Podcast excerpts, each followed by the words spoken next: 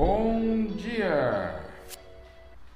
Olha aí, então estamos aqui, Paul Robert Jacob, é, dando sequência assim às nossas nossos envolvimentos com a informação sobre essa questão da depressão pós-Covid e a matiz dele, dessa nova doença, com sintomas claros tá, de ansiedade, fobia, pânico, e transtornos alimentares, com a perda de qualidade de, de vida e suas sequelas. Tá? Então aqui entrou numa parte que eu tenho falado para o meu consultório, para os meus pacientes, que desde que começou essa pandemia eu nunca deixei de trabalhar, sempre estive no consultório e sou negativo. Mas uma coisa eu tenho percebido sim, é muito, muito é, danoso para a sociedade, danoso para o próprio paciente, para o próprio paciente, essa síndrome pós Covid, essa longa Covid. Por quê?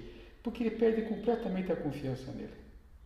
Pessoas confiantes que tocavam serviço, que tinham planejamento, que tinham projetos, né? viviam, aliás, a, a, através dos seus projetos, que é uma coisa questionável se é bom ou mal, e de hoje são outros seres humanos que estão se apresentando aí. É, essa perda da qualidade de vida né? transformou o ser humano tá, em outro ser contaminado. Um passou para o outro essa história. Você tem medo de tudo, tudo, tudo que você possa imaginar, até dentro de casa. Medo da filha, que, que, tá, que deu positivo, medo de sair com os amigos, medo de não ter vacina para eles. Bom, então o que, eu vejo é, nas estatísticas?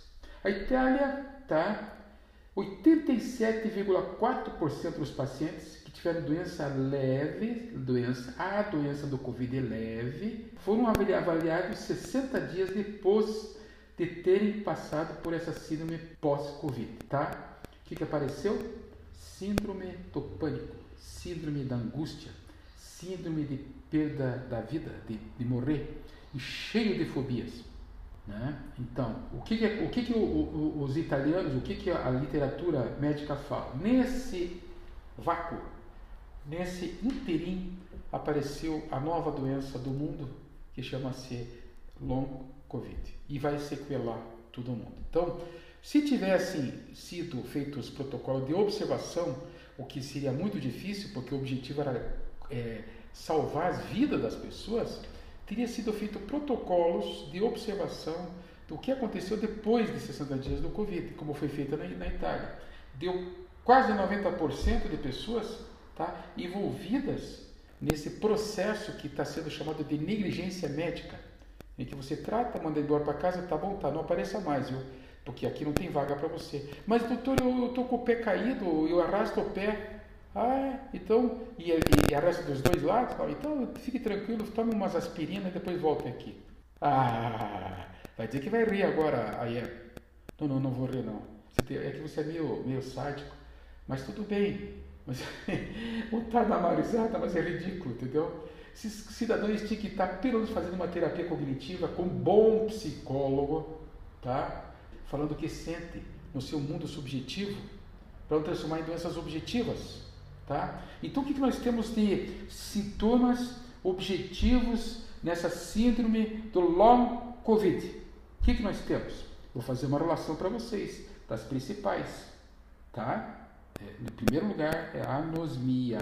Tá?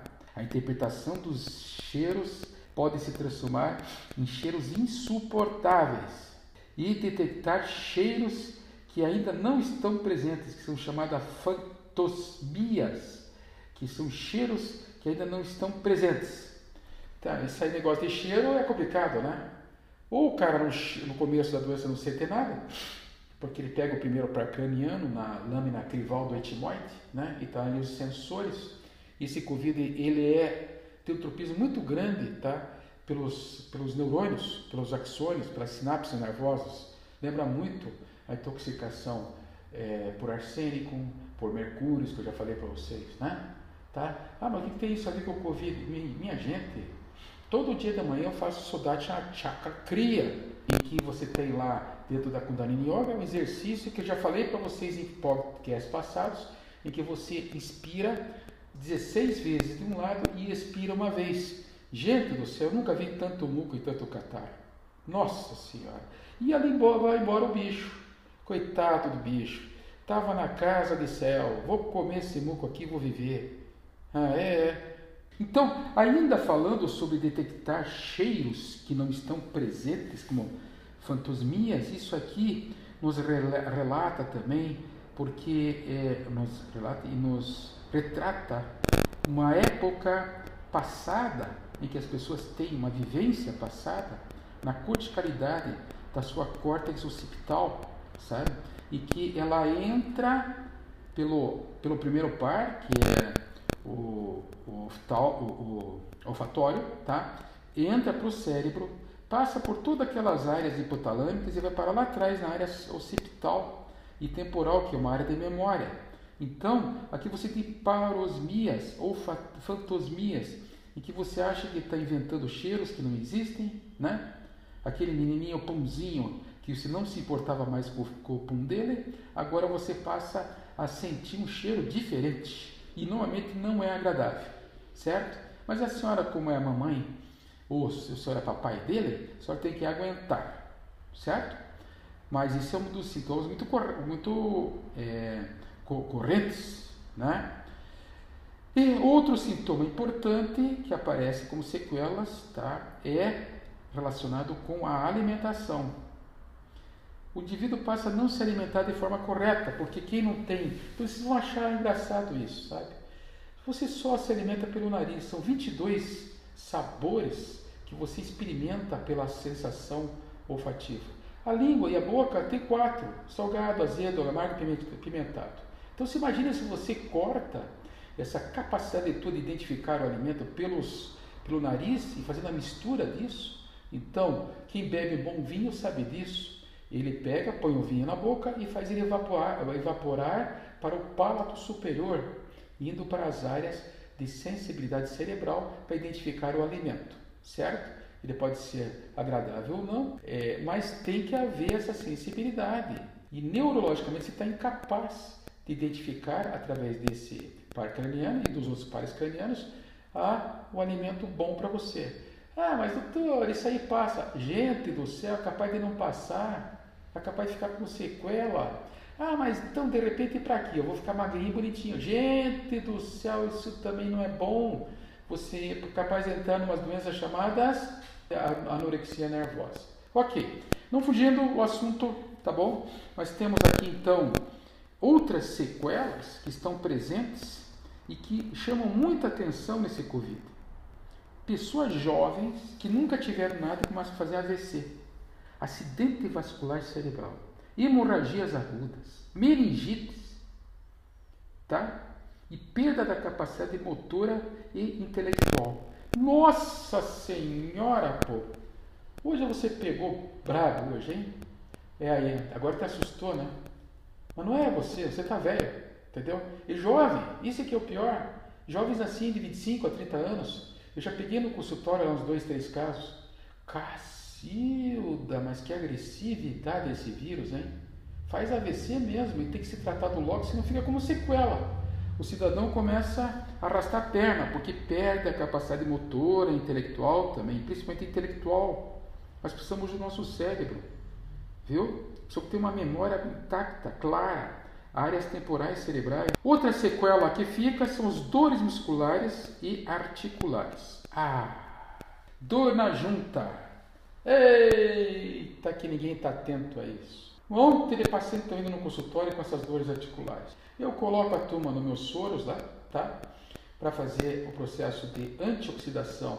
Não é anti-inflamação, antioxidação é um processo de diminuição dos radicais livres e de repente tem tido um sucesso com os pacientes. Mas poucos são que sabem que isso é um pós-Covid, certo? Mas temos outras sequelas que são impressionantemente feridas cutâneas, tá? Ontem mesmo uma paciente me levou a foto do vovozinho dela, 90 anos, vivo. Eu não quis falar nada, mas eu achei que era. Mas também começa a falar essas coisas aí. O homem tinha perdido a esposa recentemente por essa patologia. E eu tratei, tá? Mas, mas na hora me veio a ideia de que, puta, olha aí, ó. Síndromes cardiovasculares e respiratórias. Síndrome respiratória vocês todos sabem, né? que tem aquela síndrome pulmonar que ele mata, o, o vírus mata pelo pulmão porque ele pega os dois pulmões, né? Não é que nem pneumonia que pega primeiro o pulmão, base do pulmão do lado direito, né? Com extetores crepitantes, ausculta pulmonar, aquela coisa toda. Não, ele pega os dois, viu? Síndrome do vidro fosco. Puta vida, caramba, se você soubesse que representa isso. Fibrose pulmonar pro resto da vida. Muito sério. Mas acontece que o pulmão é muito generoso com vocês, sabe? Principalmente os que se cuidam, né? Ele não vai fazer uma patologia que vocês não possam recuperar. Lógico, como sequela depois do, do coronavírus, vocês têm muitos pacientes com diminuição da sua capacidade de, de, de exercício físico. Muitos, muitos pacientes se queixam desse, sabe, doutor, eu não me aguento mais, eu fazia exercício, agora eu estou fazendo 40%, 50% disso, sabe? E, de repente, você fica sabendo que o Covid ataca o sistema nervoso central e as células neurais. Engraçado isso, né? O mercúrio também, né? E o que, que tem na, nas vacinas? Ixi, vai pegar feio agora, é, pô. Aí é, eu nunca pego feio, eu só informo. Eu não formo ninguém, tá? Mas dizem que eles são muito contaminados, as vacinas, com mercúrios, alumínio e grafeno. Bom, Terapia cognitiva é o que se indica nesses casos, tá? Paralelamente a outros tratamentos como homeopatia, né?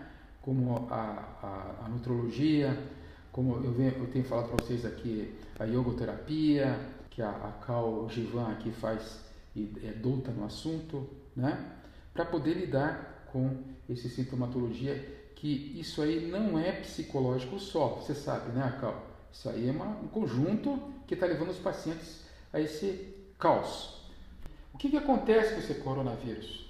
Ele vai lá no neurônio, ele vai fazer uma, uma, uma intromissão na transmissão dos catecolaminas para os outros neurotransmissores, catecolaminas, egotaminas, cactomescal, essas coisas todas aí, né? Bom, eu interrompi agora. Obrigado pela presença. Então, até o nosso próximo